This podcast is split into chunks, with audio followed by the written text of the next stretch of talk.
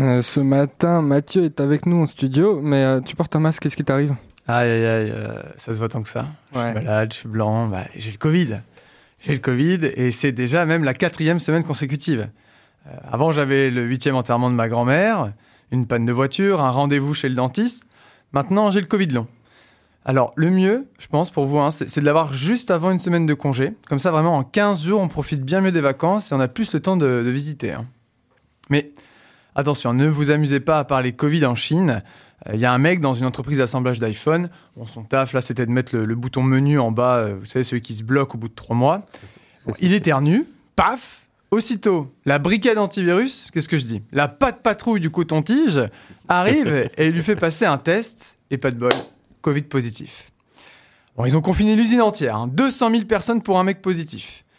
Euh, Quelques jours après, on a vu sur l'internet des vidéos d'employés qui couraient, qui s'enfuyaient du boulot en grappant les barbelés et outrepassant les consignes pour rejoindre leur famille.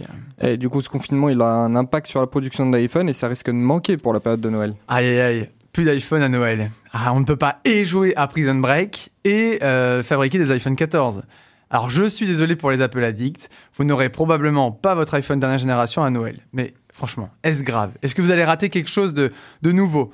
La seule chose qui change chaque année réellement, c'est le prix finalement qui augmente un peu plus à chaque fois. Quand est-ce que vous allez comprendre qu'on se fout de votre pomme? Mais de manière plus générale, la population chinoise, elle se plaint de plus en plus des règles sanitaires trop strictes. Trop strict, franchement.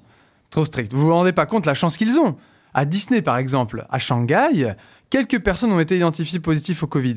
Et bien là, pareil, ram Les organisateurs du parc ont immédiatement verrouillé le parc avec les 20 000 personnes dedans.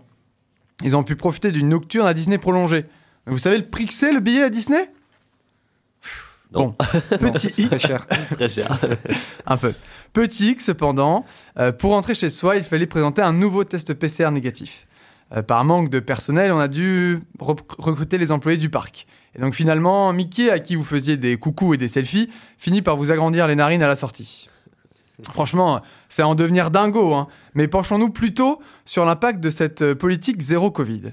Euh, Xiaomi, président de la Chine, a prononcé 七月一日，我们隆重庆祝中国共产党成立一百周年，站在天安门城楼上， Eh bien, euh, Ouais. que de réactions dans ce studio, c'est incroyable. Je ne comprends pas, vous n'avez pas fait chinois LV2 Euh, Bon, pour faire court, la, Covid, euh, le- la Chine applique une stratégie sanitaire qui vise à l'absence de cas Covid positifs. Mais pour ça, le problème, c'est que les enfants doivent se faire tester tous les trois jours.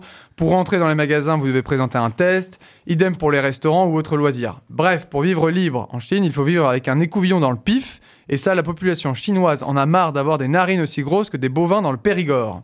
Mais face à ce mécontentement général la de la population, la Chine a décidé d'agir. Agir, oui. Ah, la Chine. Elle ne veut pas assouplir ses règles, mais ils essayent de rendre cependant la pilule plus sympa à avaler.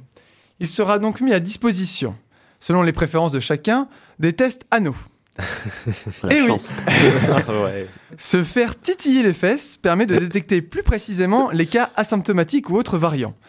Attention, attention s'il vous plaît, c'est un test uniquement anal. N'allez pas enchaîner l'anus puis le nez juste après, hein, s'il vous plaît. Et, et, et messieurs, restez vigilants. Et ne faites pas comme Maurice. Et ne poussez pas la tige un peu trop loin. On ne fait pas un dépistage de la prostate ici. Tu pousses le bouchon un peu trop loin, Maurice.